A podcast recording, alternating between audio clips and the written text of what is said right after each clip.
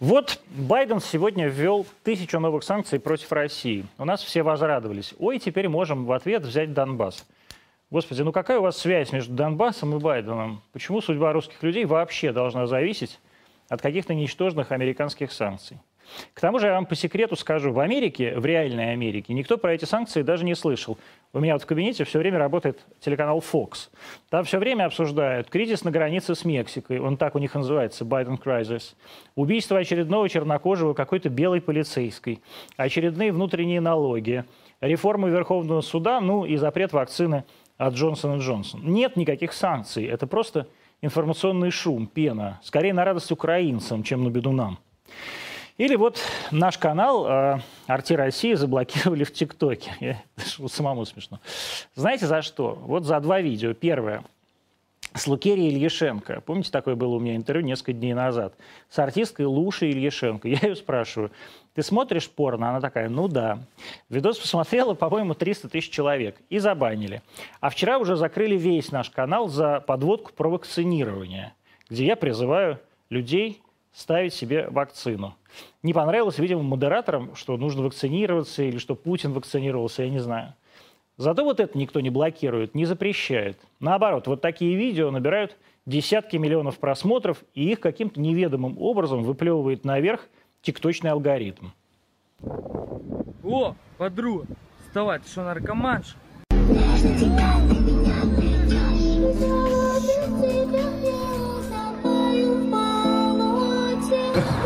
Все, устала, Она молится, Вася, молится. молится, это ислам.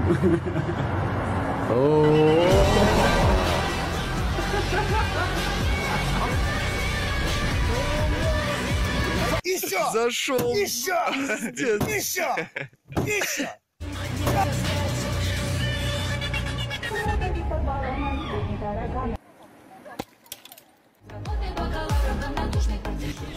честь, я вас не возьму с собой в прекрасную Россию будущего.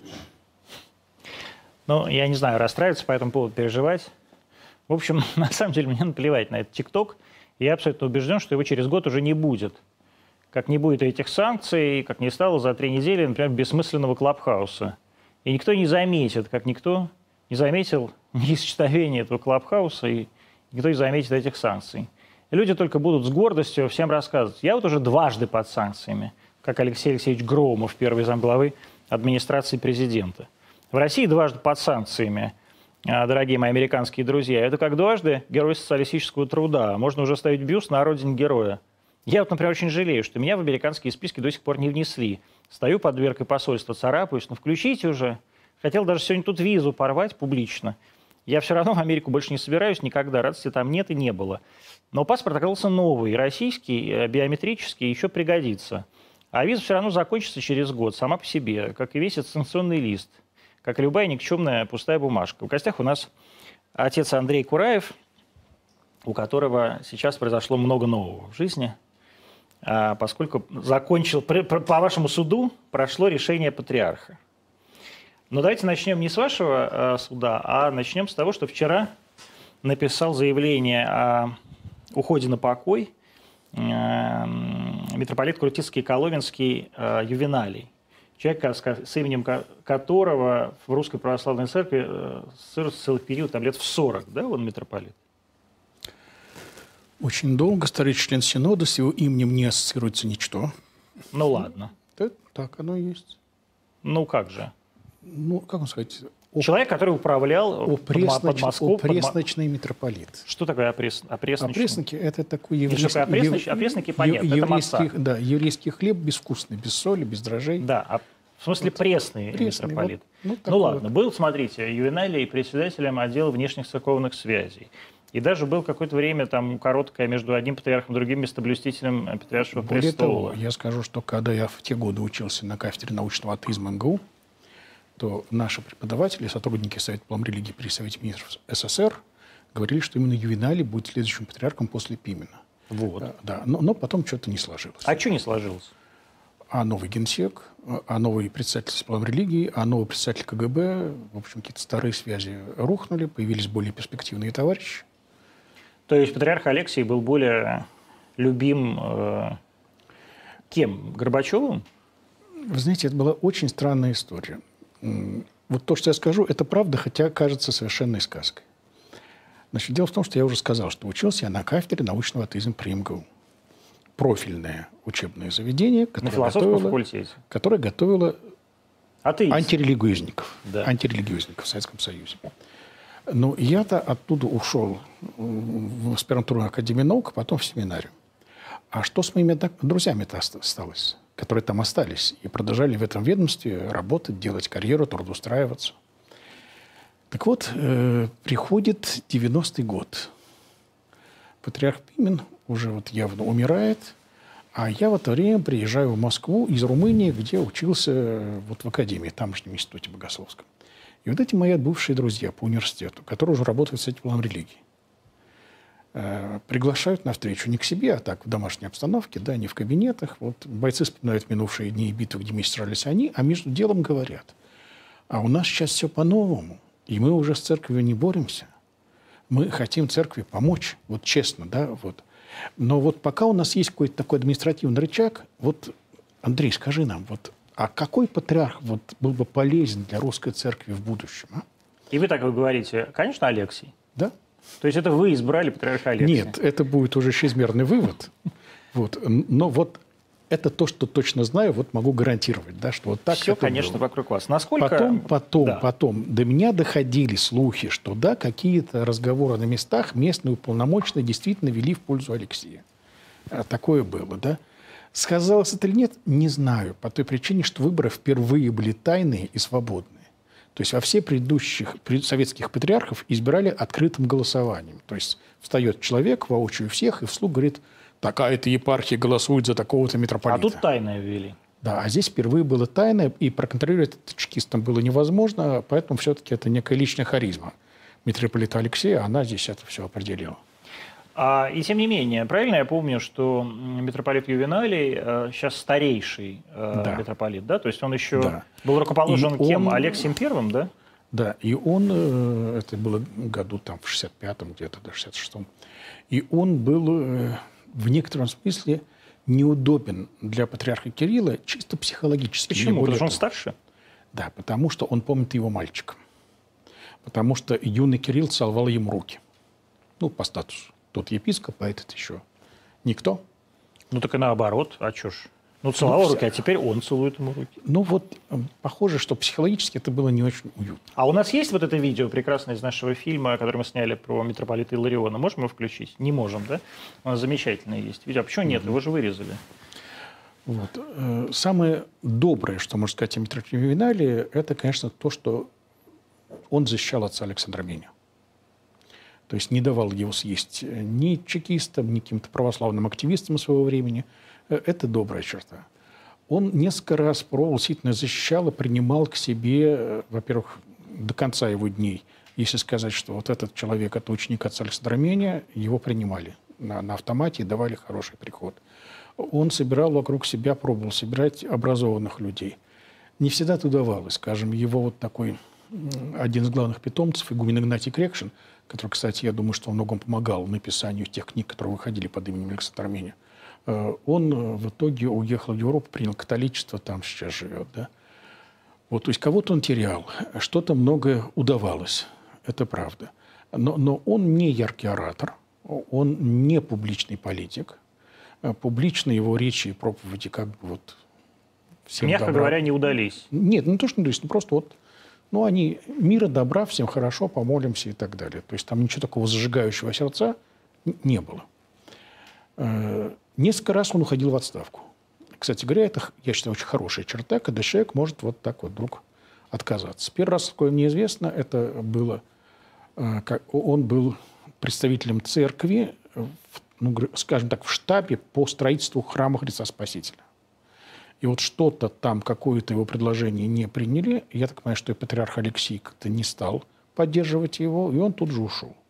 В следующий раз в 2011 году э, он был главой, многолетним главой еще с 80-х годов комиссии по канонизации святых. Вот, и там произошел какой-то, да, у них Да, э, спор. да. И, и что-то публично, причем публично на епархиальном собрании патриарх Кирилл что-то довольно резкое сказал в адрес этой комиссии, на следующий день Ювеналий подал прошение об отставке, и оно было принято.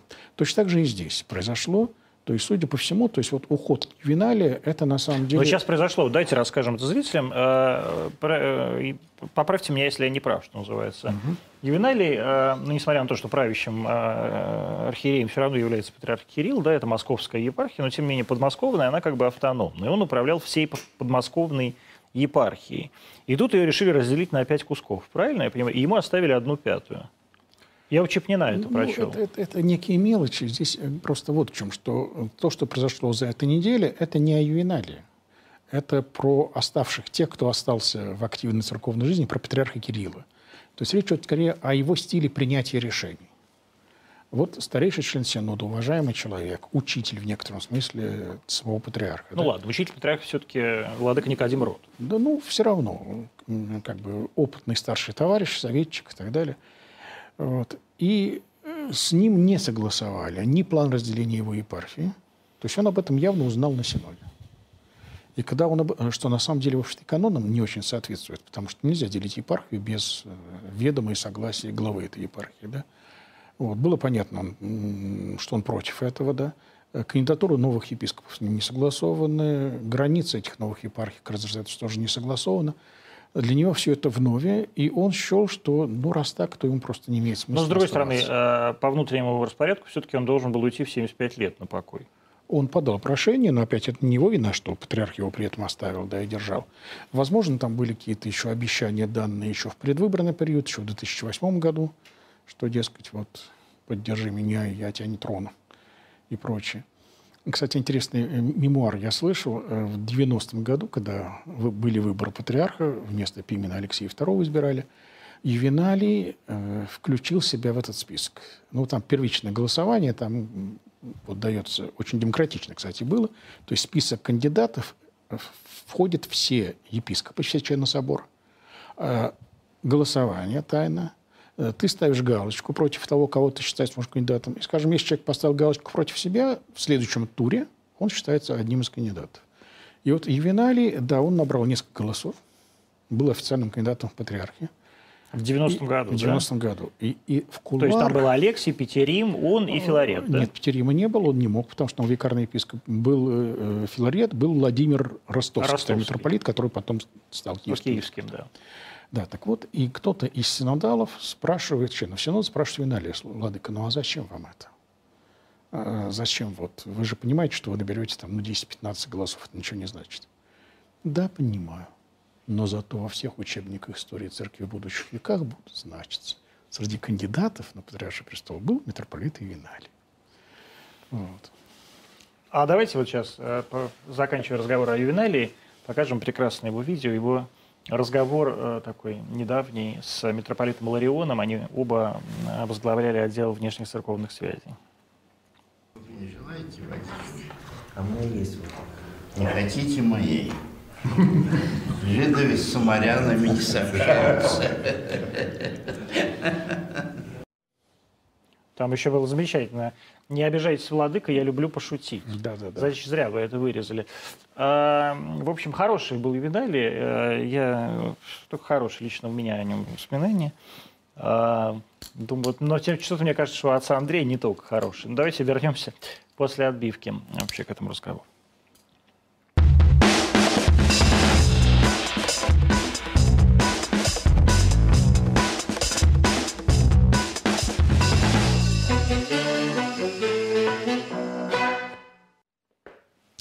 Программа «Антонимы» 2014 в Москве. Мы в эфире канала «Артедок», э, в эфире YouTube, Рутюба, Facebook, ВКонтакте и Яндекс Эфира. Подписывайтесь, пожалуйста, на все наши каналы. В YouTube, это сами знаете, вот там вот находится кнопка подписки, там же колокольчик. Сделайте это и посоветуйте другу. А в гостях у нас э, протодиакон Андрей Кураев, а, запрещенный сейчас в служении, но а, составлением вам времени для раскаяния. Что вы не раскаиваетесь? Вот объясните мне. Мы с вами много раз тоже обсуждали, и в последний раз ровно это с вами обсуждали. Что не раскаиваетесь вы? Ну что вам не пойти и не сказать, прости меня, святейший владыка? Дело в том, что ведь нужны не слова. Начнем с того, что сами все слова, они предельно девальвированы. Слова покаяния предельно девальвированы в церковной повседневности. Ну, хотя бы вспомним прощенное воскресенье, когда тысячи людей шлют друг другу смс, зачастую незнакомым людям, прости меня, на автомате и так далее. Но при этом бывает, бывает забывают подойти к тем, с кем действительно у них непростые отношения. В том числе самые близкие, родные люди, семья. Не говоря уже о каких-то там объектах критики, публичные или непубличные и так далее. Вот, то есть произнести покаянные слова очень легко, но все понимают, что это практически ничего не стоит. Вот, поэтому, конечно, на самом деле от меня ожидается некое деятельное покаяние. Какое? То есть больше не ни. Не просто сказать «я больше не буду», А что сделать? а может быть даже удалить свой журнал. Ну так удалите к черту. Только зло там в вашем журнале, отец Андрей. Ну, это разные оценки есть. Вот. Но видите ли, Россия очень странная страна, э, в которой в школе еще учат любить Россию странную любовью по-лермонтовски. Э, Русская культура – это, в частности, культура самоедства. Русская культура – это культура покаяния. Это культура э, поиска. Не случайно до сих пор Россия чемпион мира по количеству дипломированных историков на 100 тысяч населения. А это означает, что для нас мы в нашем прошлом, ну, мало того, что мы в нем еще не очень уверены, какое оно у нас было, мы страна с непредсказуемым прошлым.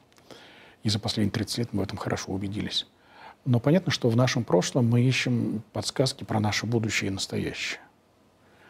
Э, И вот э, это знаменитое то, что в пушкинской речи Достоевского было сказано о всемирной открытости русской души. Э, Это, это хорошая черта, черта некой неуверенности в себе самом. Попытки найти зеркало. Кстати, вот чисто бытовая вещь, знакомая всем нам. Вы можете представить парижанина, который спрашивает приехавшего жителя, ну, хоть Варшавы, хоть Бухареста, как вам Париж? Немыслимая вещь. А москвичи спрашивают? Спрашивают, да, Я как вам Москва и так далее. Да? да. Ну, просто Это- потому, что у это- всех плохой английский, и поэтому все Ну, спрашивают. это, нет, это некий комплекс провинциализма. Да, думаете? То есть очень, очень важно тот вот ну, а комплимент со стороны к вам Со- это, Советский Союз. к вам, это, к вам это какое имеет отношение все? А вот то, что я полагаю, что, да, вот в- находясь в этом смысле в майнстриме русской классической культуры, э, я полагаю, что э, некая критическая оценка текущих событий, а в чем-то и истории своей собственной, официоза, это часть, часть служения Отечеству, если говорить То есть высоким вы языком. таким образом служите России?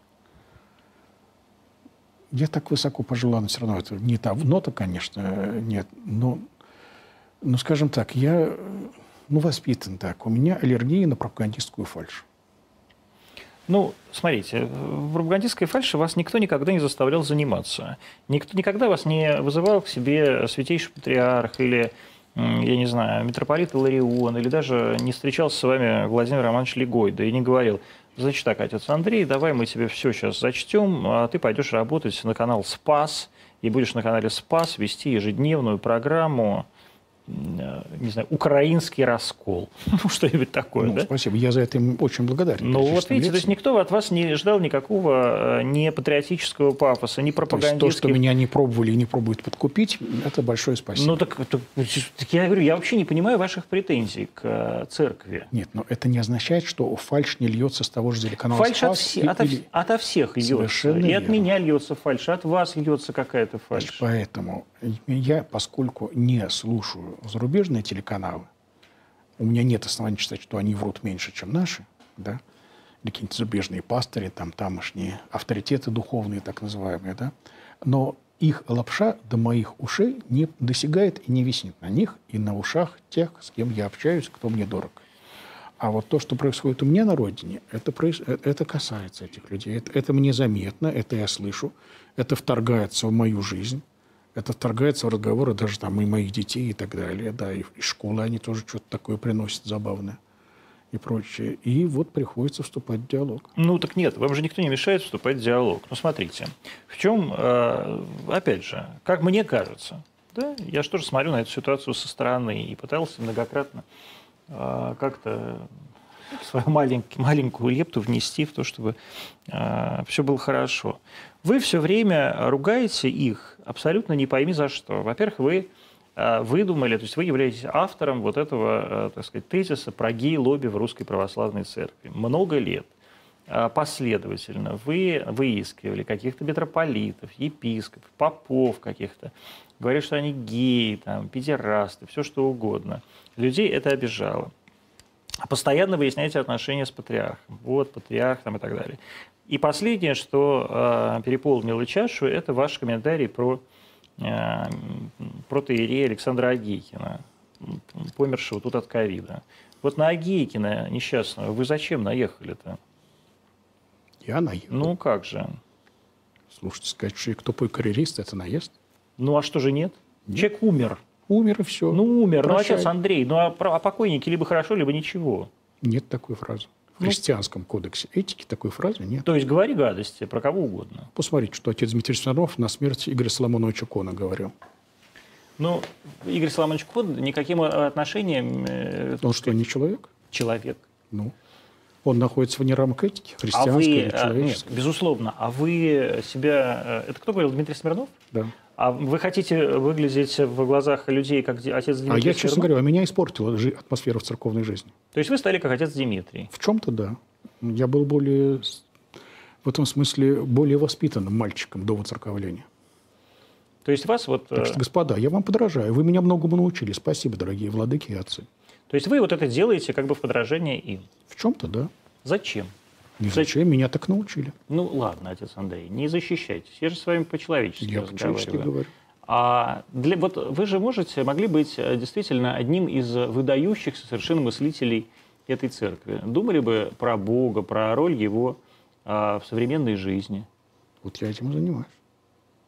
Когда рассказываете о том, что какой-нибудь митрополит ростовский э, гомосексуалист, Ну, про это я, по-моему, не рассказывал. Вот. Про это рассказывают клирики от него ушедшие. Вот. По меньшей мере двое, да, два иеромонаха, ушедшие от него, про это говорят. Ну, но это они говорят, а не я. Вот. А, а дело в том, что если мы говорим именно, как вы правильно сказали, о роли Бога в современной жизни, то надо понять, что, ну, мне так кажется, тот Бог, который, образ которого есть в Евангелии, он как-то не очень совместим с фарисейством, лицемерием, с самовосхвалением бесконечным. А вот этого огромное количество у нас сегодня. а этого не было, когда вы в церковь приходили? Пожалуй, нет. Во-первых, тогда все-таки реально, а, церковь была, ну, не то чтобы вот совсем гонима и преследуема, э, но, э, но на нее ежедневно тоже выливалось много фальши и лжи. И против той лжи я тогда восставал, да. Вот. Во-вторых, тогда еще, если что-то, естественно, я, на этой кафедре, читал официальный церковный журнал Московской Патриархии, и понимал, сколько там тоже и пропаганды, и лжи и так далее. Но тогда это легко было объяснить, ну так надо, но условия цензуры такие, давление и так далее, это способ выживания церкви в советской реальности. А, Но вот уже той реальности нет, и на церковь вроде никто особо не давит. Знаете, как в советские времена говорили, что какие-то не- неприятные аспекты советской жизни – это пережитки темного царского прошлого. Я сейчас сколько мог тоже утешал, что вот э, то, что вот у нас происходит, негатив церковной жизни, это вот, ну ладно, люди, искалеченные советской эпохой, вот придут новые люди, епископы новые, священники, вот все будет иначе. Мой вывод оказался в итоге, вот он печальный, что возможно, что даже то, что было плохого в советском вот, периоде, не только церкви, а и общественной нашей жизни, во многом корнями уходит именно в православие. А, То есть вот очень горько мне с этим соглашаться, вот с тезисом о том, что советский период не есть некая совсем противоположная светлой дореволюционной России, ее истории, истории православия, а это некий сталинизм, как некое инобытие византизма. Со стороны, конечно... То есть церковь э, институт сталинский. Нет. Скорее, сталинизм институт церковный. Вот в чем штука. Что для меня гораздо печальнее. Ну, Мне кажется, это вполне себе закономерно. Может быть. Может быть. Вот эти закономерности я и пробую вот нащупать, искать сейчас, да. Осознавать. И для меня это очень горько, потому что э, я не хочу при этом отрекаться от православия. А то, что вот мое любимое православие, оно не только свет и добро несло людям.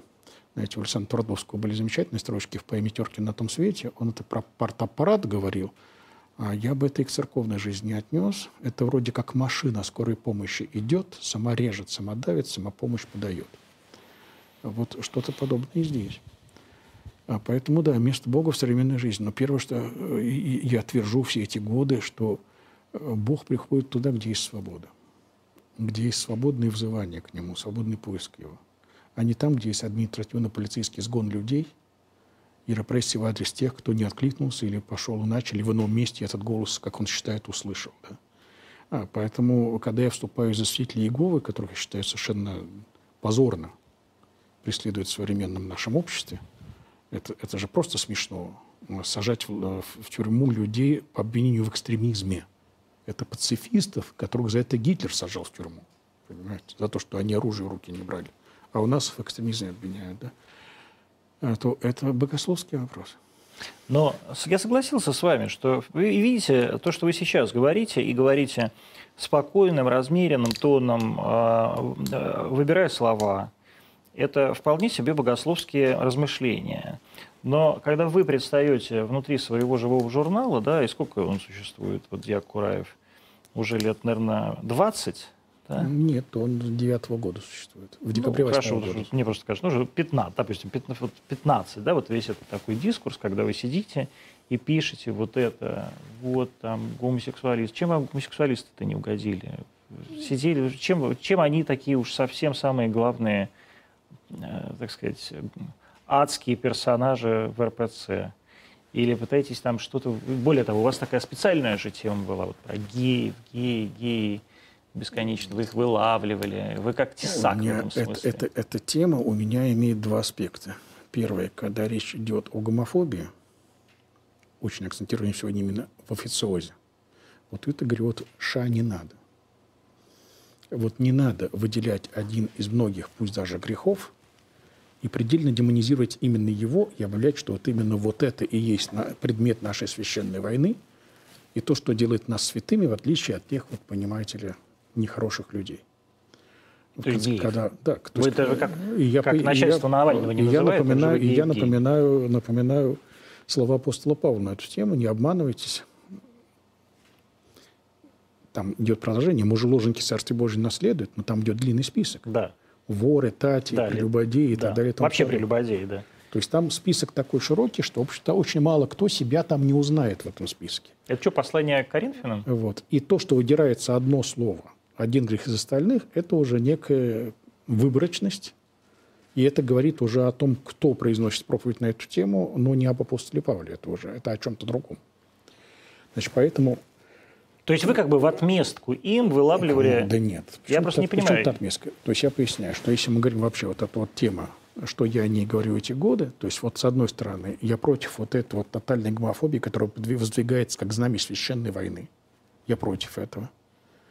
Э, Я против того, что православие м, определялось через вот такое отрицание, апофатическое богословие. Это не то. Вот мы не геи, это и значит, что мы православные. Но это смешно, и это несерьезно.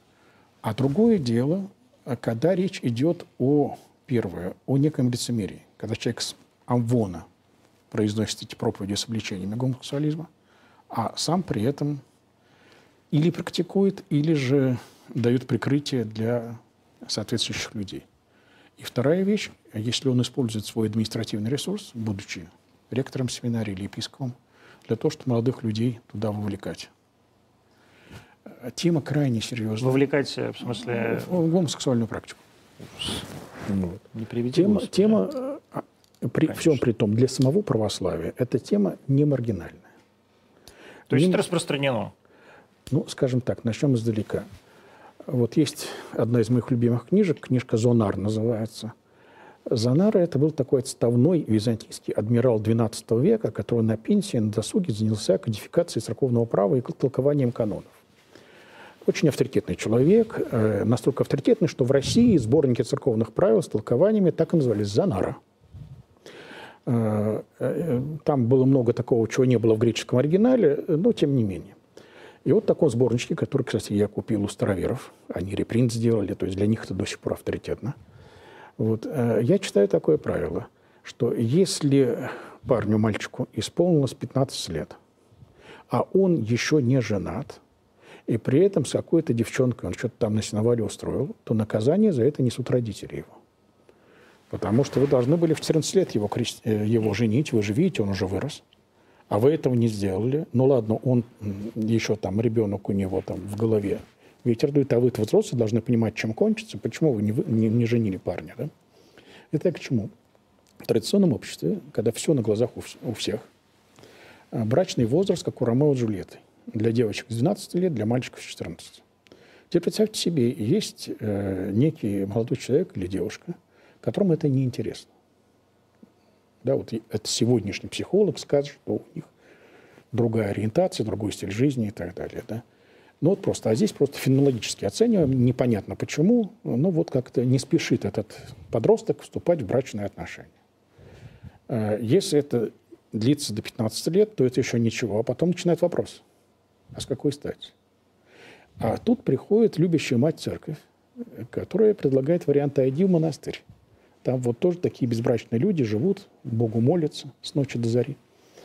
Вот. Э, То есть, как это ни странно, объективно говоря, именно православно-католическая монашеская культура в течение многих веков, она давала прибежище для людей с гомосексуальными интересами. Ну так и прекрасно, вы в эту церковь и шли. Чего вы Нет, в чем-то тогда я, этого, обвиняете? тогда я этого не понимал. Да? Ну, это странно. Вы же взрослый мальчик были, когда шли. Ну, не- эта тема просто был- совершенно была вне кругозора, понимаете? Ну, А закончили Вот. еще МГУ. Да, ну не, Умный то- не- человек. не это я там изучал, не это, да. Вот, Ну уж не э, верю. Да. И вот э, это с одной стороны. С другой стороны, раннее христианство – это мир э, революционный, мир, где множество разных идей, мнений бурлит. И еще вот извергается вулкан, и лава еще очень не скоро застынет. И появляются очень странные идеи, э, движения, в том числе то, что называется гностики. Сотни и сотни различных сект, самых странных. И- И вот, в частности, общая черта у них была такая. Это некая ненависть к э, сексуальности, к семье, браку и деторождению. И они это богословски обосновывали. Там были очень красивые мифологические сюжеты, обоснования, почему это нехорошо, почему это грех. Почему? Ну, отчасти, ну, видите ли, во всех религиях мира, более-менее развитых, есть изумление перед человеком. Всевидимый дух, болящий Бог. Это с ложки Цветаевой. Или, скажем, э, Карамзинская, да, я, я, я, я, я червь, я Бог, я и так далее, да. Или, скажем, импера- э, э, кантовское в- восхищение звездным небом. Обычно это восхищение, это не восхищение. Если посмотреть это в эпилоге критики чистого практического разума у него, э, там идет такое, две вещи вызывают у меня изумление, да, звездное небо над головой, нравственный закон на мне, а контекст следующий. Ведь это звездное небо бесконечно, а я маленький такой, я ничто. Но во мне есть страстный закон, то есть это противопоставление. То есть вот па- паскалевская, да, вот как у Близа Паскаля, вот мир может сломить меня одной каплей дождя или еще чего-то. Я тростник надломленный, но я мыслящий тростник. И поэтому я выше всех этих галактик, там, ураганов и так далее. Вот такая же мысль у Канта. А вообще в религиозной философии это изумление, вот человек – это такой мезальянс, неравный брак. Как частица Бога оказалась в теле обезьяны. Мифы предлагаются разные. Невероятно красивый миф, скажем, был у пифагорейцев. Точнее говоря, это орфическая школа, орфическая школа у древних греков. У них считалось так, когда Дионис был еще мальчиком, такой маленький бог еще, в это время шла война олимпийских богов с титанами. И титаны решили Диониса убить. А он из дома не выходил, он послушный мальчик. С незнакомым дядей не выходил из дома. Так эти титаны что задумали? Они сделали огромные, отлили медные зеркала. Стек- Стеклянных еще не было. Стали, изготовили трещотки, стали греметь под окнами небесного дома Диониса. Его это заинтересовало. Малыш выглянул, ему подставили зеркало. Он увидел отражение самого себя и неба внизу. Решил, там тоже хорошо. Отсюда любимая формула оккультистов, что вверху, то и внизу, кстати говоря. Он вышел из дома, свалился туда, титаны его порвали, сожрали.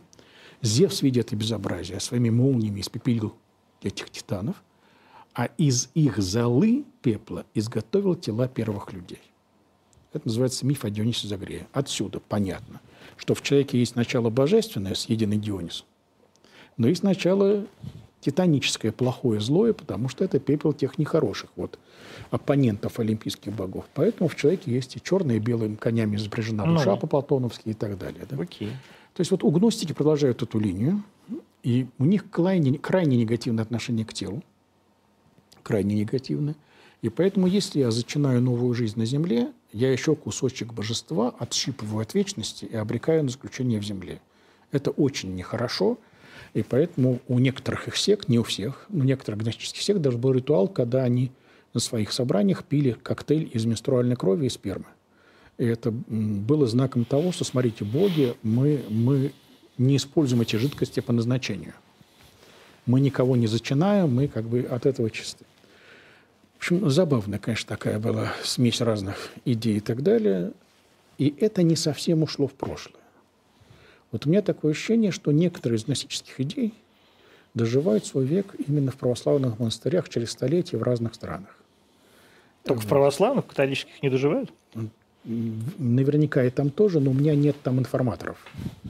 А здесь, когда я вот вы как слышу... чекист, конечно, старый, информаторы у Да, вас. конечно. Потому что, Боже. поймите, есть, э, это еще вот есть такая интереснейшая книжка, соавторы отец Павел Флоренский и Александр Ельчининов. Они одноклассники по Тевлийской гимназии были. А, И написали они учебник по истории религии для гимназии. Все в этом учебнике обычно, кроме главы православия. Потому что глава о православии написана там с точки зрения этнографии. Не догматики, как можно было бы ждать, не закон Божий, а во что веруют тамбовские крестьяне. Да, так вот, конечно же, изучение любой религии, оно, с одной стороны, предполагает изучение ее идеологии, вероучения, догматов и так далее, а с другой стороны, изучение реальной социологии. Во что это преломляется в реальной жизни людей. Э, Как те или иные... Потому что, понимаете, книга может быть одна и та же, та же Библия, а вот излюбленные цитаты. В каком сообществе, а, в какой социальной страте, в какое время та или иная цитата из Евангелия становится актуальной. Или Вы сейчас очень сильно далеко уходите от конкретной вещи. так. От ваших информаторов внутри православных монастырей, которые вам сообщали все эти годы, как гомосексуальное лобби внутри Русской Православной Церкви разлагает нашу э, великую матушку церковь российскую не совсем православную. так. Что? Это информаторы не в монастырях, а это обычные священники, Так. К которым приходили То подранки, есть натуралы. к которым обращались подранки, уже подростки. получившие раны от слишком близкого контакта третьего рода с инопланетянами из монастырей. И вот они рассказывали. То есть, понимаете, дело в том, что для того, чтобы... Ведь это же не клуб насильников брутальных. Это, это не бандиты из банды Чикаго или Нью-Йорка, понимаете. Для того, чтобы э, склонить какого-то молодого человека в монастыре к такого рода вещам, э, надо его убедить. То есть сначала получить доступ к его голове что это нормально, это, это терпимо, это хорошо, а может быть даже именно хорошо. Не просто грех, а это даже некая продвинутость добродетель духовная. И нужны богословские аргументы.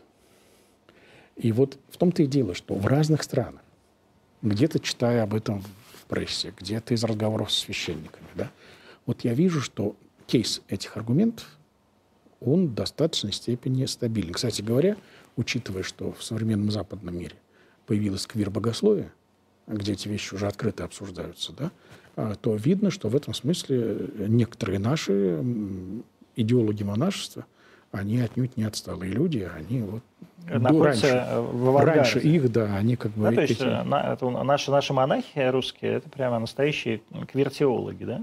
Не без этого. Не все, естественно, далеко не все, да. Ну, М, слава вот. богу. Но есть, э, есть люди, для которых вот это значимо, да.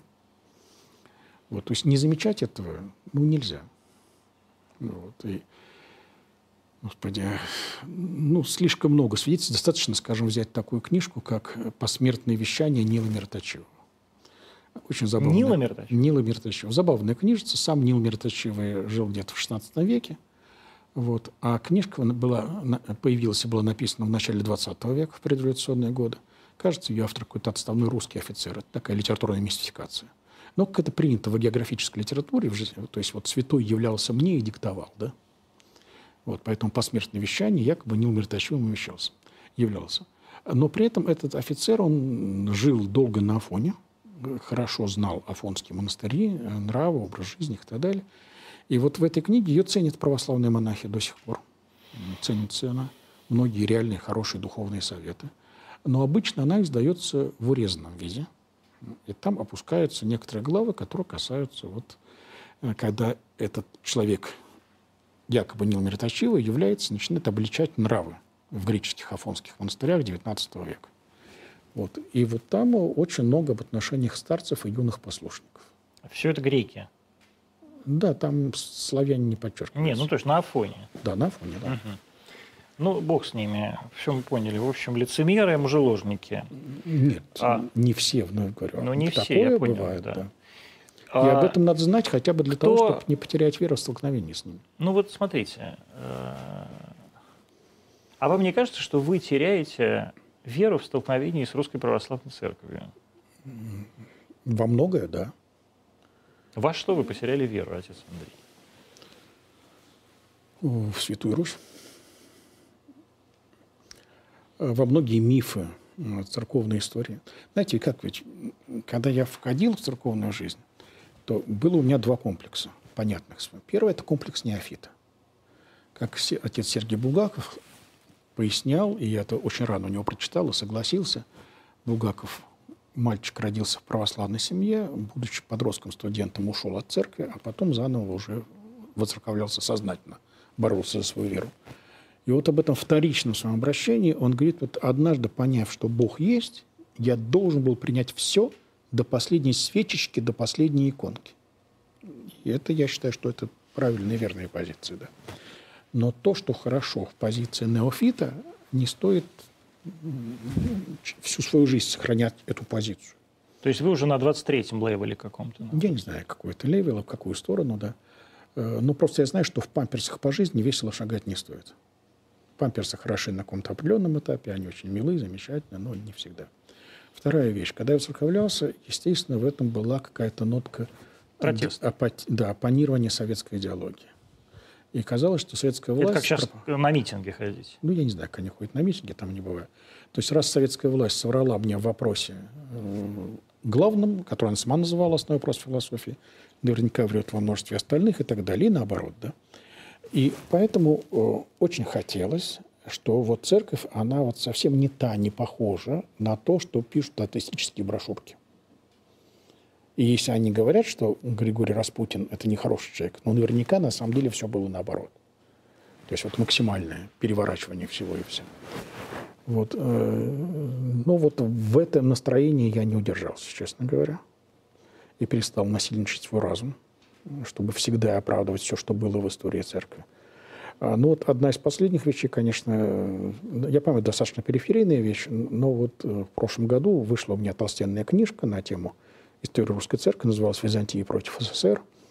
Э, И один из главных сюжетов там – это как сама русская церковь стала самостоятельной, автокефальной. Это, соответственно, в 15 веке. Мгм. Вот. И, в общем, выяснилось, что вся та схема, что преподается в семинариях, все это ложь на 110%.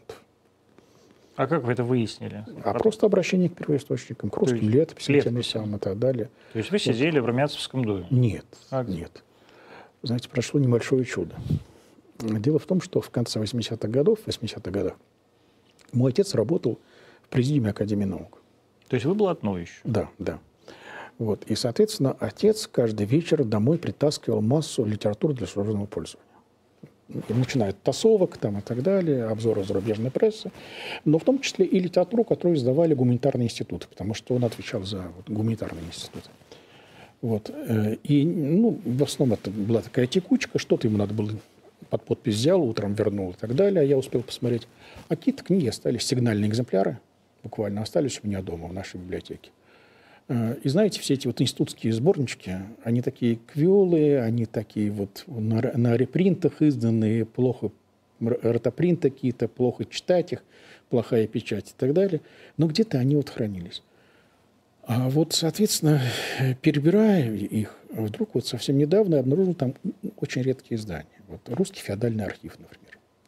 Это замечательный ученый Плигузов, к сожалению, молодым скончавшимся. Вот он как раз сидел в архивах, и он дотошнейшим образом вот эти документы, касающиеся в том числе церковной истории, все там грамоты митрополитов и так далее, Вот э, он это дело публиковал, давал комментарий, пять томов таких вышло. Так и что э, вот такого это, у вас... это к вопросу об источниках. Да, да? так что такого произошло в реальной жизни 15 века, что вас заставило поменять еще очередной раз Ну, свое отношение к церкви? Миф какой, что э, поскольку греческая патриархия впала в унию на Ферово-Флинкийском соборе, э, то поэтому Москва вступила из-за православия, отторгла кардинала Исидора, который от имени Русской Церкви эту подписал, и поэтому просто были вынуждены объявить о своей независимости от Константинополя. Ну, очень красивая схема, уважительная, вполне по канону.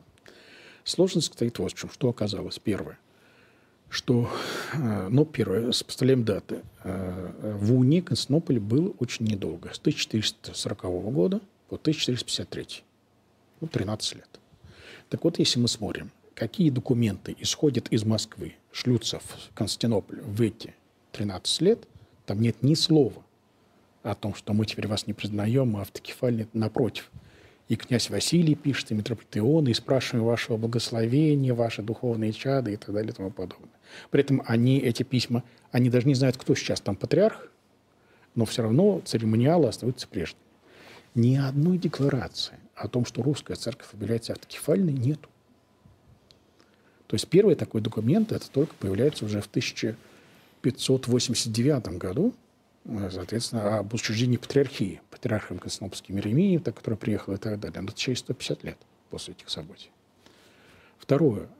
Поскольку в 1453 году православная иерархия в Константинополе восстанавливается, уния отброшена, осуждена. Это святые люди, святой Петр Геннадий, его преемником святой Петр Геннадий, святые, они канонизированы. И вот этот святой Петр Геннадий, он, соответственно, назначается нового человека митрополитом на Русь и объявляет, а Иону имеем отчужденным от нас анафематством его. То есть под анафемой святителя Дионисия Русь оказала. И, наконец, а реально, э, как бы дальше, каноны церковной практика, они разрешали в случае, если воины или что-то затрудняют сообщение с патриархией, через много границ и так далее, можете избрать сами митрополита, он потом будет утвержден.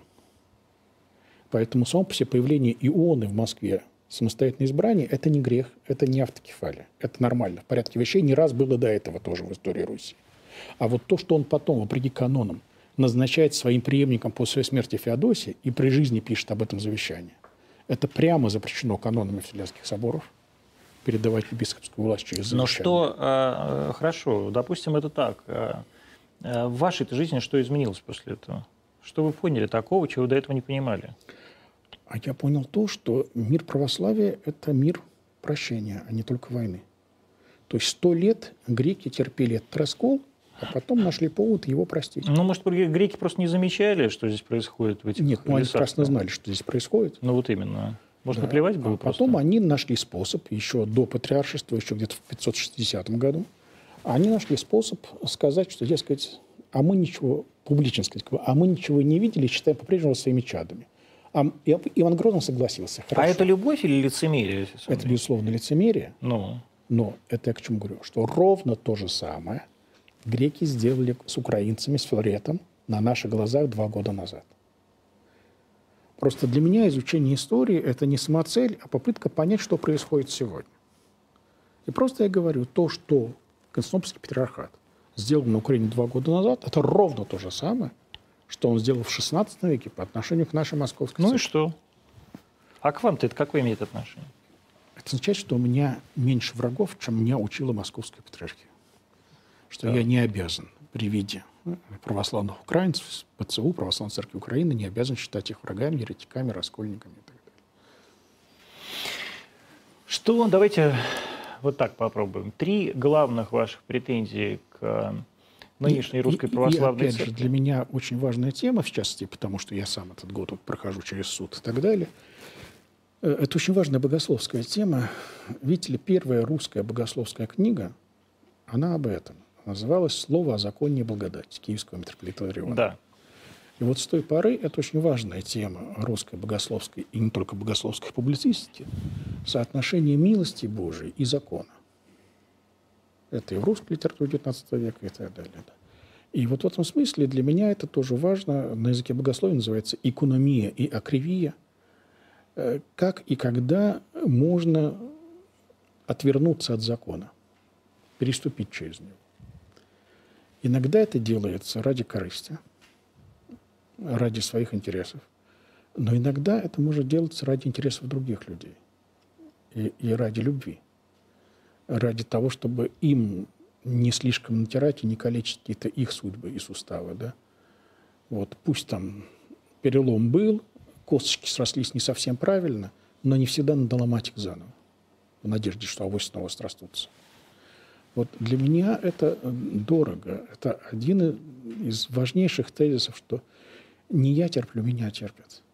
И всех нас Господь терпит на ниточке своей любви. Ну, отлично, вас и терпят. И патриарх ровно про это и издал свое распоряжение, что, под- подтвердив решение суда, дал вам время для раскаяния, причем ровно столько, сколько вам его надо.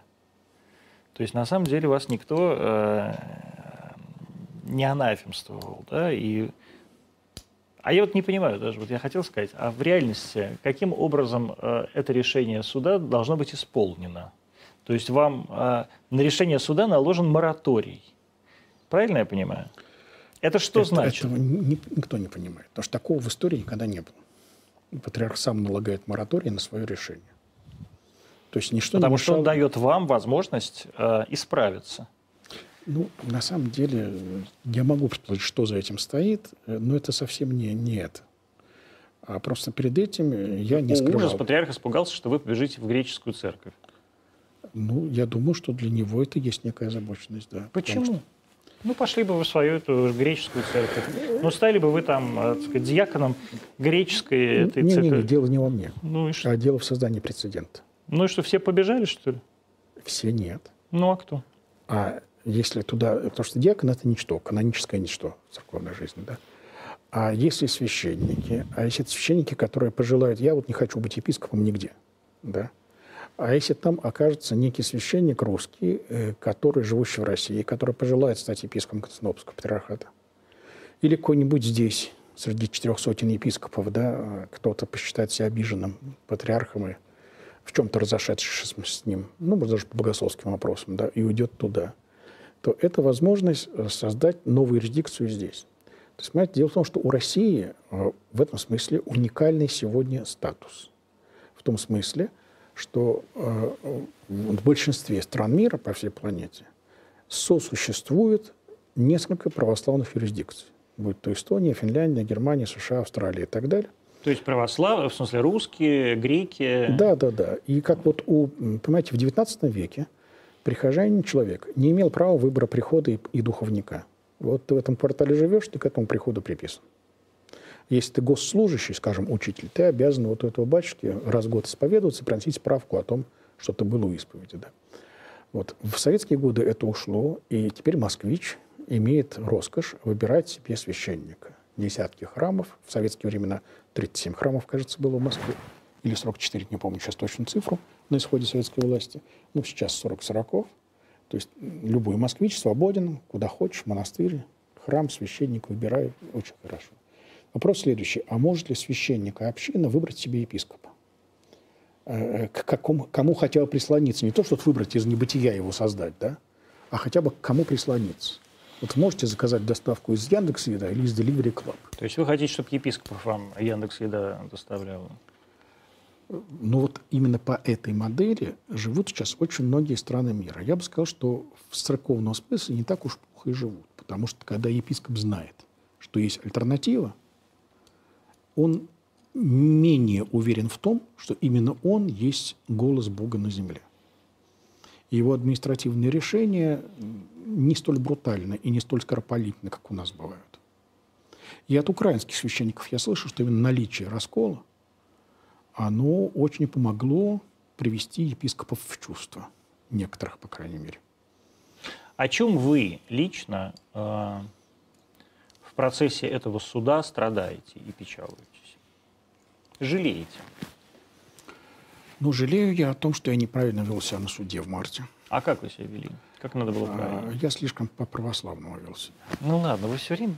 Да, я как бы отдал им инициативу, что называется, они задают вопросы, я что-то отвечаю, оправдываюсь. На самом деле надо было вести более агрессивно себя, и показывать, простите, вы извратили все каноны, на которые Вот, давайте так, начнем вот с этого. Что такое вообще церковный суд? Как он выглядит? Это как выглядело? Когда? Ну вот В каком веке? В какой Нет, стране? сейчас вот с вами. Сейчас, ну, начнем с того, что его нет. Никакого церковного суда. А, Потому что, во-первых, э, у этих людей нет полномочий что-то решать. Они могут только штамповать решения, которые сверху от епископа к ним поступили. А, Эти судьи, они все назначаются епископом. Нет независимости судебной власти от В вашем случае это, это епископ, это был патриарх? Да, в моем случае патриарх. Кто был внутри этого суда?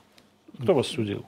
Пять священников, представитель суда, ключарь храма Христа Спасителя, то есть ближайший к патриарху священник. Протоиерей, да? Я забыл. Протеерей, да.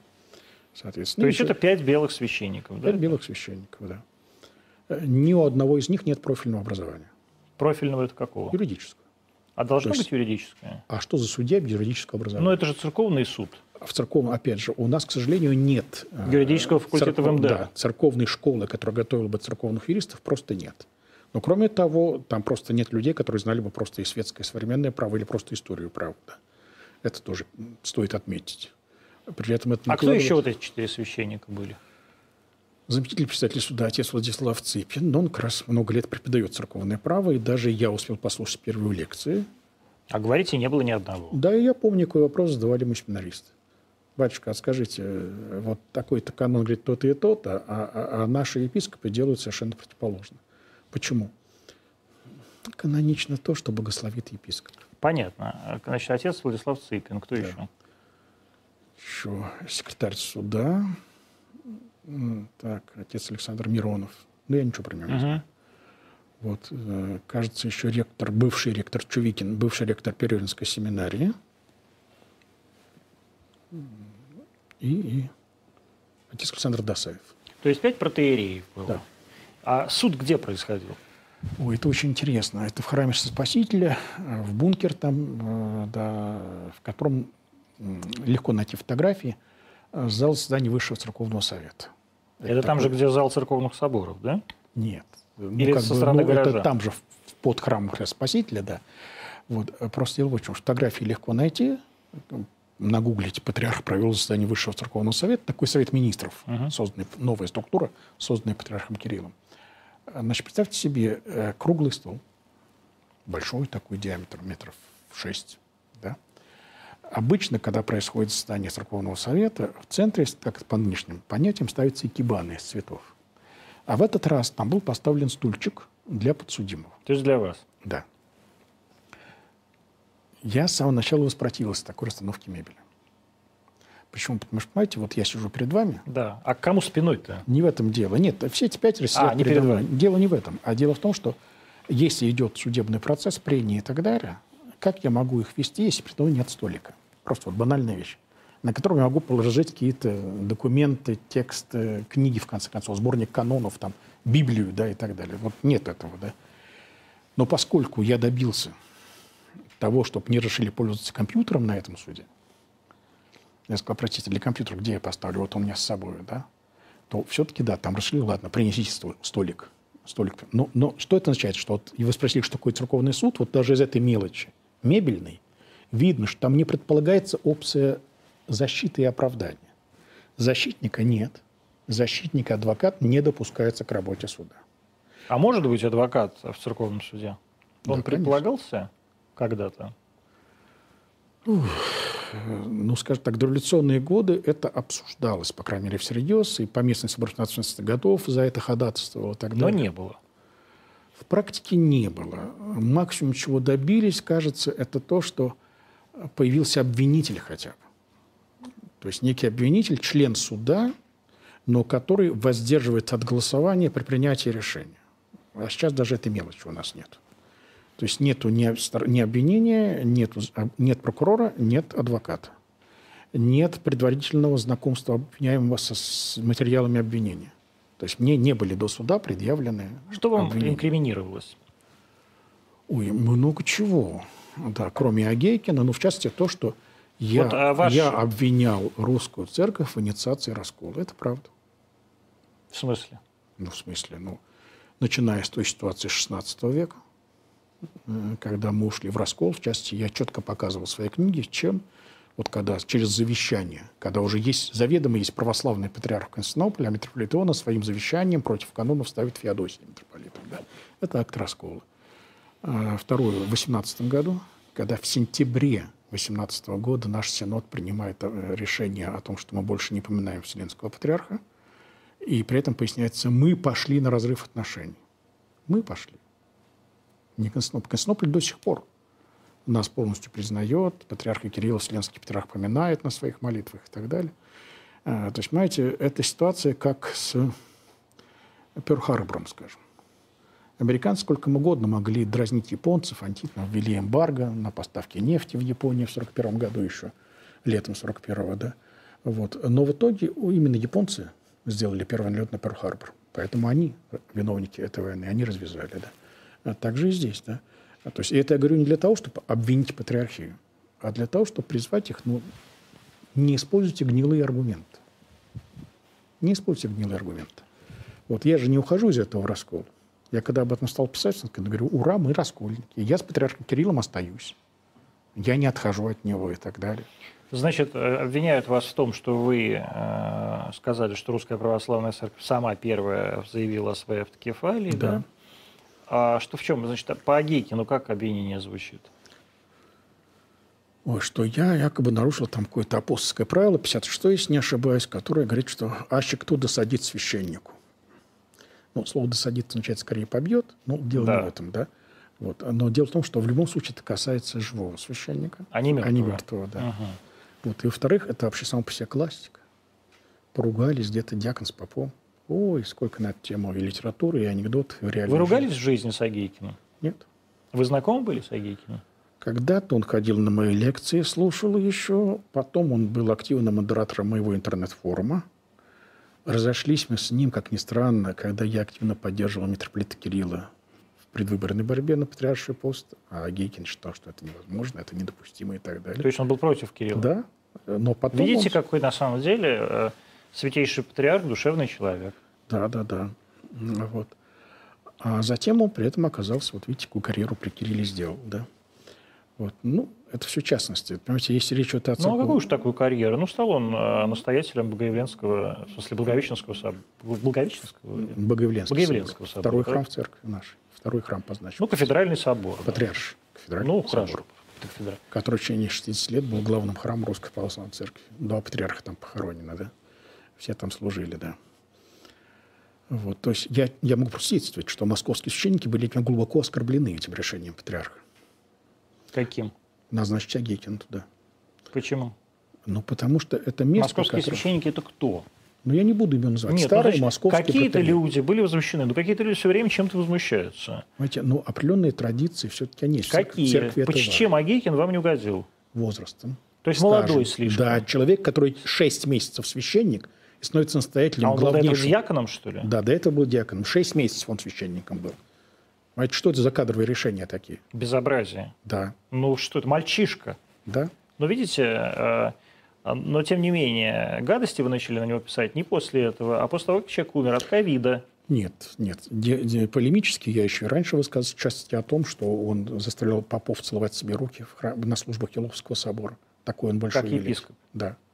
И это А он писал. митрофорный был? Не мог быть, да? Или Митрофорный мог? он, да. Это- ну вот. И что? Ничего это не значит. Для целования рук это ничего не значит. Нет, нет, критические полемика у нас была раньше. Это, простите, он меня обзывал словами там... Какими? Как он вас обзывал? Ну, типа там у Кураева обострение, весенний витаминоз, климакс и так далее. Ну, это не то, чтобы... Вот все-таки вы живы. Я жив, он нет. Хорошо, значит, нарушили 56-е апостольское правило по Агейкину. А. И здесь, ну, говорю, имеет смысл, имело бы смысл поговорить. То есть, во-первых, А касается, касается ли это правило вообще всех священников? Мне Или только я- тех, которые в твоем Умерли. приходе служат? А, ну, хорошо. То есть Понимаете, вы ну а что, нельзя дать характеристику умершему священнику? Тогда все книжки по истории сожжем. Там сколько характеристик различным патриархам, епископам, попам, которые чего только не творили вы в истории. думаете, Почему, как вы думаете, а, Святейший Патриарх так болезненно воспринял ваш, в общем, для вас вполне рядовой наброс? э, А Именно не, на- было, не было там ничего болезненного. Что. Был спокойный расчет, довольно циничный. Ну, зачем вы ему так именно вот... э, То есть, что без Безагейки на вас нельзя было запретить служение? Ему было очень важно, чтобы не за себя. То есть, не- и заметьте, в приговоре, хотя действительно у меня есть немало критических высказываний полемических по поводу патриарха Кирилла, ни одно из них для приговора не было использовано. Как бы патриарх только за других, за себя не вступается. Это хорошая пиар-позиция. Вот. Но она, это это означает, что это был трезвый, здравый расчет. Ну, А это некое- хорошо, что святейший а патриарх в некое- здравом нек- уме, не правда некое-? Конечно, а не некая эмоция, да, которая взбунтовалась. Чем вы, на самом деле, как вам кажется, все время уничижая себя и свой, так сказать, священнический чин, ну, правда, протодиакон, да, э, так э, бессилие э, святейшего патриарха? Что же вы такого прям делали? Ну, кроме того, что все время писали гадости в своем ЖЖ. Нет, гадости я не писал. Ну, как не писали все время, про всех писали гадости. Все на вас всегда были обижены. Вот вы говорите, попы обиделись на патриарха за то, что он назначил Агейкина. Сколько попов на вас обижено? Может быть, много, да. Что касается патриарха, я обычно писал, делал разбор его проповеди. То есть вот есть исторические... Ну, хорошие проповеди у патриарха же. Очень много фейков. Очень много совершенно ми- исторических мифов. Ну и что? Ну, мне это не нравится. Ну, проповедь же не претендует на историческую истину. Она же про душу. Нет? Да нет, он не про душу, извините. Он как раз это такие идеологемы скорее государственнического характера, а не про душу. Нет. То есть я вот именно на это обращал внимание. Там, где речь о душе, я не трогал. Ну, то есть вы на больное наступали, да? А Для богословский, да. И кроме того, конечно же, есть и богословские тезисы, с которыми я публично не соглашаюсь. Во-первых, это догмат, э, то, что называется на российской догмат. Вот два догмата. Один называется барнаульский, другой новороссийский. Это что значит? А в Барнауле патриарх, будучи, произнес проповедь о том, что божественная благодать оседает на стенах храма и предметах, и они становятся такими аккумуляторами, которые потом этим делятся. Такой крутой оккультизм, достойный Джуны. А в Новороссийске он... Он такого не говорил. Не Говорил, говорил. Я не верю. говорил. Вот. А в новороссийский догмат это был то, что вот вы должны понять, что патриарх говорит от Бога, кто не согласен в отставку. Такая Это он милость. к священникам обращался. Да, да, да. Но, по-моему, он не так все-таки говорил. Видите ли, э, он говорил именно так. На Ютьюбе видео это все фиксирует. Потом в официальной публикации текста это вырезали, они сами. И я тоже вот такие вещи обращаю внимание. Да, что пресс- пресс-служба, она сама же цензурирует своего патриарха. как-то. Но неужели вы никогда не говорили в своей жизни что-то, мягко говоря, странного? Ой, массу раз, Да, ну, конечно, ну и что? Что ж теперь вас осуждать за это? конечно. Да ну перестаньте. Почему нет, поймите, это моя принципиальная позиция. Если я вступаю в полемику, я тем самым открыт сам к ней критике. То есть я разрешаю себе критиковать кого-то, там, тех же сектантов, при условии, что и за ним признаю право критиковать меня Вот и мою смотрите, веру. я э, задал вам вопрос, о чем вы жалеете в процессе этого суда, ожидая, ну, вернее так, не ожидая, ничего ни от кого не ожидаю, конечно, но и не надеюсь, но думая, что, может быть, вы скажете, я мог бы быть помягче. А вы говорите, я жалею о том, что я не, не смог быть пожестче. Помягче я пробовал быть. Не помогло. Нет? Нет, простите. По поводу тех же слов про Гейкина, уже 2 мая я публично просил прощения. И через прессу, и в своем личном блоге. И что эти псевдосудьи все равно делают это главным пунктом обвинения. А перед нами ведь, простите, не просто светский суд, а как бы, как бы христианский, как бы церковный, для которого, по их собственным декларациям, важнее всего Как бы вы сами себя судили? М? Вот как бы э, в вашем представлении должен был бы выглядеть суд над вами? Ой, я об этом я тоже не раз говорил. И, я бы себя анафематствовал давным-давно. И отлучил от церкви и так далее. Вот. Поэтому только на милость Божию уповаю. Ну, это понятно, что уповаете на милость Божию. Я э, не спрашиваю вас, вы неправильно поняли мой вопрос. Я не спросил вас, а сами бы вы себя не анафематствовали? Я не так спросил. Я спросил чисто технически. Как бы должен был бы выглядеть суд, если бы вы были э, этот суд назначали? Ну, то есть, кто там Нет, должен... Я, я как так не мечтал ни о чем таком. Ну почему? Вот вы, вы говорите, там должен был быть адвокат, там должен был быть обвинитель, у вас должна была быть возможность высказаться. А, так сказать, это должен, должен Да, быть безусловно. как суд инквизиции, какая-то полемика. Суд, естественно, обязан учитывать мотивы обвиняемого действия, которые, да? А, Вот, э, а вдруг и в самом деле, понимаете, вот суд никогда не ставил вопрос. А вдруг тот человек, которому я что-то сказал, а вдруг он и в самом деле таков? В смысле, карьерист. Карьерист или еще что-то? Ну так а что? Ну хорошо. Ну и он карьерист, и они карьеристы. И вы в Да какой-то... ничего, тогда почему? И вы в почему- какой-то момент были И карьеристом. почему тогда за это надо судить, за то, что я говорю, что это так оно и есть? Почему нет за это надо судить и лишать сана? Опять же, еще удивительная особенность этого суда – это то, что не э, предполагается, ведь диапазон возможных решений суда, он же разные могут быть, да? Но принимается смертная казнь. Высшая мера из возможных. Лишение сана и все. Это еще одна странность. Третья странность, когда был ну, некий пересмотр дела, да, ну, 100 страниц апелляция им дал с подробнейшим разбором и так далее. Дальше патриарх им сказал, да, пересмотрите. Спасибо патриарху, хорошо. Но дальше я прошу на этом суде. А скажите, а с чем патриарх согласился в моей апелляции? Ведь если он сказал пересмотреть, значит, он счел, что что-то, какие-то нарушения были мною верно подмечены. Скажите мне, покажите резолюцию патриарха. Он, Нет, это касается только нас, вам не покажем. Открываете любой процессуальный кодекс сегодня, вы видите, что если идет обжалование суда, обеим сторонам сообщается на основании чего. Смирение Дело это важный для э, православия душевное качество. Да, конечно, А не считаете ли вы, что у вас этого смирения не хватает? считаю. Пробовали ли вы с этим бороться? Да, безусловно. И как?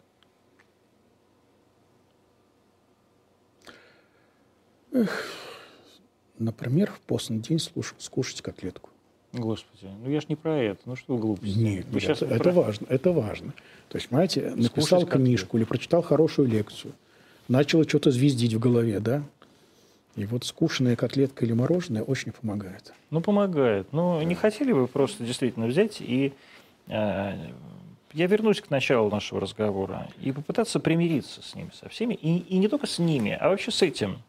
Ну, вы взрослый Нет, человек, вот пожилой. С ними примириться нет проблем, а вот с этим нет.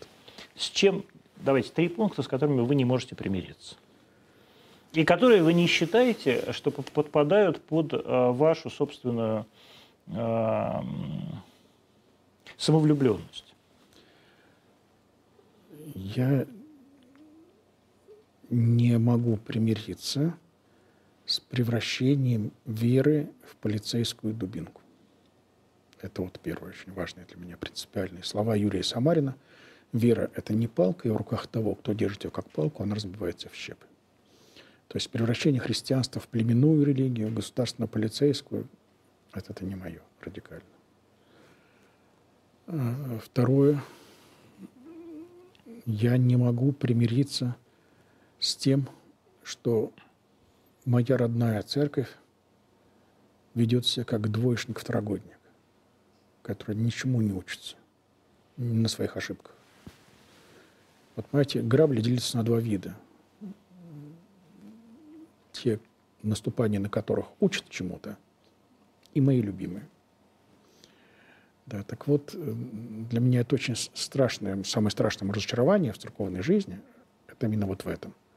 Когда я входил в церковь в 70-е годы, я читал в основном ну, умных церковных историков, людей из русского зарубежья, да, э, того же Александра Шмемана там, и так далее. Э, Я как бы знал много негатива о церковной истории, да, та же самая кафедра атеизма. Это настолько очевидные были вещи, там земляные тюрьмы в монастырях, сожжение староверов и так далее. Вот. И когда я впервые стал читать книги по церковной истории, для меня это был главный вопрос. А они сами, эти папы, они могут вот понять, что это мерзость? И вдруг вижу, там, Карташов, Шмеман, да, они мерзость называют мерзостью. Я обрадовался, значит, все-таки это не вторая КПСС, которая может только без конца хвалить саму себя. Там, возможно, такая покаянная саморефлексия, да. Значит, не страшно туда войти, да. Вот. И, к сожалению, потом я обнаружил, что в церковном мастриме эти перечисленные люди считаются маргиналами, либералами, еретиками. А у нас по-прежнему от понтификата к понтификату мы жили все духовитее и духовитее. Вот. И, и, и вот с такого рода, вот, понимаете, когда структура, называющая себя именем Христова, но не способна к покаянной элементарной рефлексии, для меня это очень печально.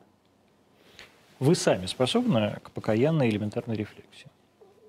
Это, это горько, да. То есть вот я честно вам скажу, я очень не люблю Кураева.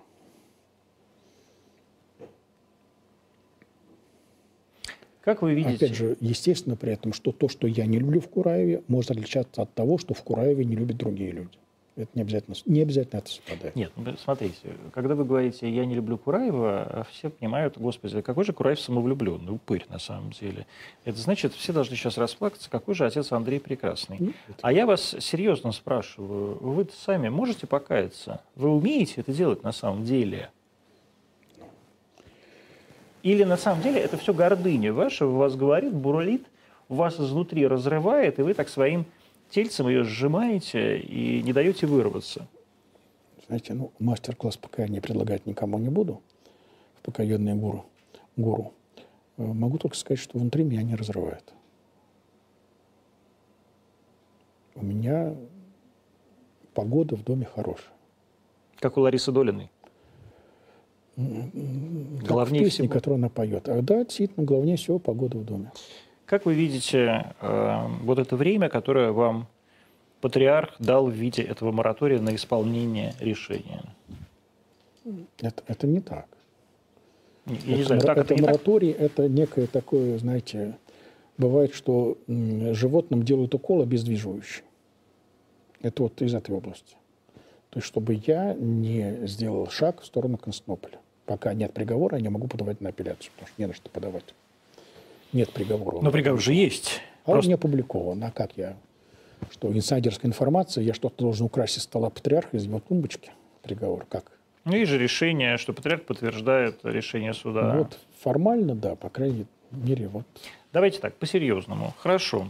Э, Патриарх, вот бог с ним, не было бы этого моратория, а было бы решение патриарха э, поддержать решение суда о запрете вас в служении. Нет же анафемы, да? Есть просто запрет в служении. Ну, лишаетесь вы сана, да? Правильно я понимаю? Не то чтобы выдающийся сан у вас, не, не, то, не, не священнический, не епископы.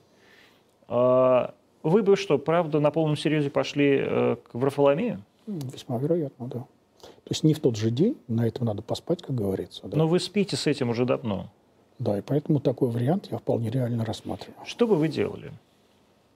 В смысле? Ну, пошли к Варфоломею. В Варфоломею вы и сейчас можете поехать в Константинополь. Да, сейчас он, правда, мо- можно закрыт не на... Да, можно письмо послать. Да, и, ну, хорошо, вам говорят, отец Андрей, как же классно, вам и так, вас и так примут. Ну, вы что, сомневаетесь, что вас примут? не что сомневаюсь минуты. Ну, вот. Так вы его и сейчас можете отправить. Могу, но... А что не отправляете? Я, я не хочу нарушать протоколы, какие есть. Вы не хотите нарушать протоколы или вы ссыте, на самом деле? Все вместе. А чего вы боитесь? Арест? Физически? Да, физически. За что вас арестовывать? Вы не Да, я- наркоторговец? не- простите, атмосфера в стране такая, что как только я становлюсь клириком Константинопольского патриархата, меня обвиняют как, обвиняют, объявляют как минимум иностранным агентом, а потом и иностранным шпионом. Да ну ладно, сколько здесь кли- клириков иностранных, никто никого не обвиняет. Вы правда думаете, что разве из-за этого э, будут... э, Это, это реальная угроза, да. И есть я вы об- боитесь, и что я- вас И арестуют? я об этом говорю не потому, что это у меня в голове, но и знакомые чекисты мне об этом говорят. То есть у вас есть еще и чекисты. Есть, конечно. Что я инопланетянин. Я не инопланетянин. Вот тут Леонид Гозман просто очень удивлялся, что у кого-то есть чекисты, информаторы. Я вот боюсь все время. А, когда вы... э, и... Хорошо, Вот, смотрите, что вот вы, вы касается- говорите, вы, я... вы ищете все время некую платформу примирения, да? Да, я вообще всегда ищу... Я, в отличие от вас, человек прекрасно, Очень смиренный. хорошо. Очень хорошо. Я эту платформу примирения официально изложил официальному лицу еще 4 февраля. В чем она заключается? Вот. Соответственно, это была беседа с митрополитом Дионисием, управляющим делами. Это новый, который вместо Варсонофия. да? Ну, да, да. Вот. Я говорю, Владыка, э, знаете, просто дело в том, что действительно у меня есть определенные убеждения. И они, в общем, совпадают с убеждениями архиепископа Смоленского Кирилла Гундяева образца 1689 года. А, да, что свобода совести – это серьезно, что церковь никогда не обратится к полицейской административной стиль- силе, не будет распыляться сектантами и так далее и тому подобное. Да. Вот. А Просто я вот остался в том времени. Митрополит не говорит, Андрей, на ваше убеждение никто не покушается. Вопрос в форме. Как вы это высказываете? Абсолютно. Более того, я уверен, что ваши убеждения гораздо более а, совпадают с мейнстримом э, нынешнем РПЦ, чем, скажем, убеждения протеерея Алексея Уминского. Вот. На что я сказал, Владыка, э, прекрасно. Если дело только в этом, в форме высказывания, я прошу вас, станьте личным куратором моего блога. Он сказал, я могу это в тишине передать? Я говорю, да. То есть вы предложили им... а, Через месяц после этого был суд. Еще через месяц соответствующая резолюция. То есть вы предложили им а, возможность редактировать ваши Да, высказывания? совершенно верно, пожалуйста. Для меня нет проблем. Я не, не настолько влюблен в какие-то свои слова, действительно. Если мне скажешь конкретно вот здесь какое-то там слово, эпитет убрать, почему нет? А как вы думаете, почему а, они не согласились? Я не знаю. Это тоже не ко мне вопрос. Как вы думаете? Б- была, какой, когда-то была практика, когда Легойда, скажем, мне звонил, что-то просил убрать и так далее. Вот были времена, я довольно послушно это делал все годы. Что, как вы думаете, реально а, послужило вот этим толчком? Вернее, так, в какой момент произошел этот титанический буквально разрыв между вами и патриархом? То есть что вы такого Тита- сделали? Титанического здесь ничего особого нет. Ну вот когда стало понятно, что все уже. Ну, я думаю, что это весна 2012 года. Что вы сделали? Процесс спустирается. Да ну ладно, из-за пущерайт. Ну, для меня это вопрос богословский. А Ну вопрос не в них, а вопрос в нашей реакции на них. То есть вот Нагорная проповедь, она для кого? Ну для всех. Ну, а нам говорят, что некорректно было его простить. Двушечки и так далее. То есть, понимаете, тогда меня всерьез вот ошарашила та волна ненависти, мести, которая поднялась, в том числе на православных форумах. Патриарха не нашлось ни слова, чтобы осадить это все. Но при этом он сам публично не высказывал э, вот эту двушечку. Дву- Ну, это я не буду сейчас, потому что ситуация такая, что каждое слово может быть судом окончится очередным. Что у меня достаточно о тех временах инсайдерской информации, что он высказывал, что он делал. так Нет, далее. ну какая инсайт – это инсайт. Люди в, на кухне могут обсуждать все, что угодно. Я же не про инсайт вас спрашиваю, я про публичность говорю. Патриарх – публичное лицо. А Вот он- Владимир Михайлович, он, э, он не исполнил свои патриаршие обязанности. то есть вы считаете, он должен был вступиться Да. за девочек? видя, видя, что его паства бурлит ненавистью, жаждой мести. Он должен так был пойти против Да, паствы. Да. Вы знаете, слово «Николай» означает «победитель народа». Вот это тот, кто против народа, дорогих избирателей, зрителей и так далее, умеет противопоставить им. И это мейнстрим библейской истории. Меньшинство пророков против большинства народа Израиля. Это классический, главный сюжет Библии. Как вы думаете, э, вы будете сами действовать вот в дальнейшем? Жить, радоваться внукам. У меня нет такой сверхпрограммы. Что вы потеряли из-за этого решения суда?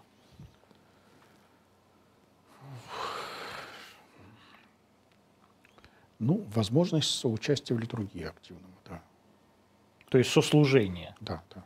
Но никто вас не, не мешает вас пускать в храм, как мирянина. А, Ну, это да, пока так. Хотя Иларион уже угрожа- угрожает отлучением от церкви. Ну, надеюсь, этого не произойдет все-таки. Вот для вас это было бы ужасающе? Нет. Почему? Но это был бы диагноз той церковной структуре, которую представляет Иларион. И тогда вы бы э, точно э, ушли э, в Константинополь? Да, конечно. Но, знаете, даже уж на что там... Есть такой странный сайт «Русская народная линия». Они такие вот очень-очень правые и очень не любят меня. Но, но они возмутились этой, этим высказыванием Лариона. Они сказали, это что, он же не может не понимать, он человек, он выталкивает Кураева в Константинополь тем самым. Ну, может, он и хочет, чтобы вас не было здесь, а вы были в Константинополе? Может быть. Может быть. Не буду гадать о мотивах да, другого человека, который мне не высказывал их. Отец Андрей Кураев был в Антонимах 21-23, сейчас в Москве. Мы прощаемся с вами до понедельника.